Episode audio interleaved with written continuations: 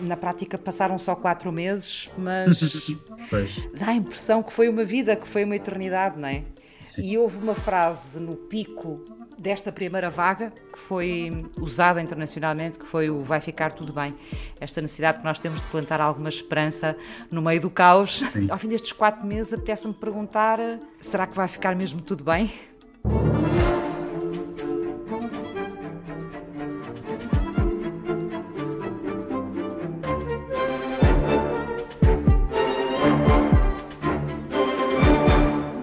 Nós por trás dessa frase do vai ficar tudo bem, no fundo criamos como que um, mais que um desejo, criamos uma utopia, porque nós habituámos-nos a dizer que há uma série de coisas que, eh, que mudaram e que vão mudar de forma irreversível. O termos obrigado a parar fez-nos perceber que, afinal de contas, havia muita coisa que podíamos fazer de forma diferente. Mas por trás deste uh, vai ficar tudo bem, uh, nós, no fundo, queremos um, vai ficar tudo igual. Nós não queremos que vai ficar tudo bem, nós queremos que fique tudo como estava antes. Paulo Mendes Pinto é o coordenador da área de Ciência das Religiões da Universidade Lusófona. Em relação à pandemia, eu acho que nós temos aqui, todos nós, dentro de cada um de nós, temos uma reação muito contraditória, sentido oposto, que é, por um lado, todos nós percebemos que, eh, inevitavelmente, não vai ficar tudo igual, porque quanto mais não seja, uh, há uma crise que está instalada e que vai crescer, mas uh, também porque percebemos que se podiam fazer coisas diferentes e que até seriam melhores, não é? Os níveis de poluição baixaram imenso, por exemplo, não é? Uh, mas todos hoje queremos voltar a ter tudo presencial como tínhamos antes. Queremos voltar ao que era, queremos essa segurança que é muito típica de qualquer ser humano, de, de qualquer ser vivo, de qualquer espécie, que é voltar ao equilíbrio que estava conseguido mesmo que esse equilíbrio seja mau.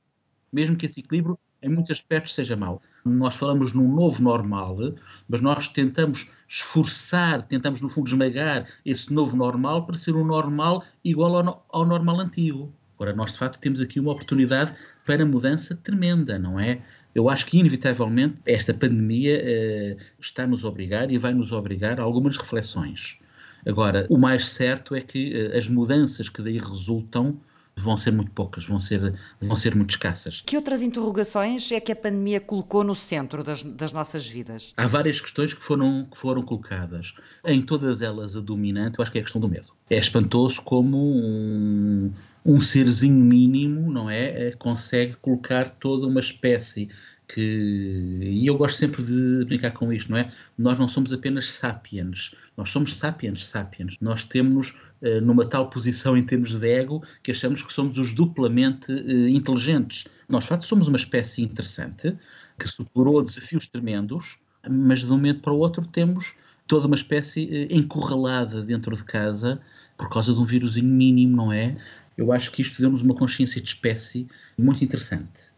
Uh, mas acima de tudo cimentada no medo. De facto, a grande dominante é a questão do medo, não é? E, e não é um medo apenas uh, de cada um de nós ou de alguém próximo de nós contrair a doença. Criou-se um medo de espécie em que, no fundo, essa visão do ser humano, do sapiens sapiens, como uma espécie vitoriosa que é o fim da história, de repente eu acho que nós tivemos um certo vislumbre de que, no limite, pode haver um planeta Terra sem o ser humano. E não é preciso pensar em alterações climáticas, em cataclismos. Não, pode ser um vírus.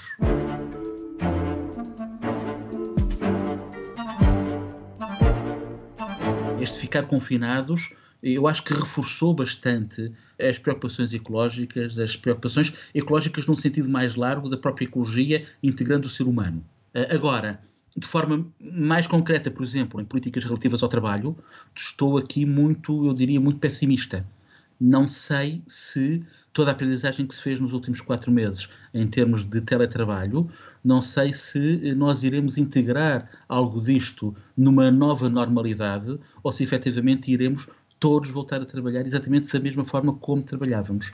Com uma concepção muito, muito materialista e, eu diria, muito ultrapassada, em que para averiguar da responsabilidade de, de, uma tarefa, de um emprego, precisa-se muito daquela ideia de um posto de trabalho. Mas a pessoa trabalha onde? A pessoa está sentada onde?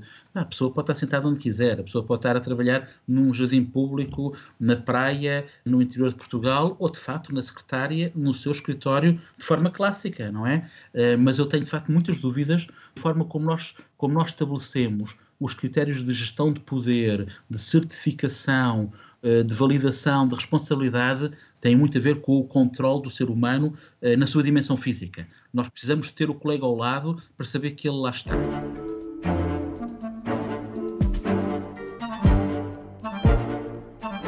Tradicionalmente, as religiões olham para, para as grandes catástrofes naturais como castigos. Ora, uh, o que nós vimos desta vez foi algo extremamente interessante e que eu acho que foi a primeira vez que ocorreu.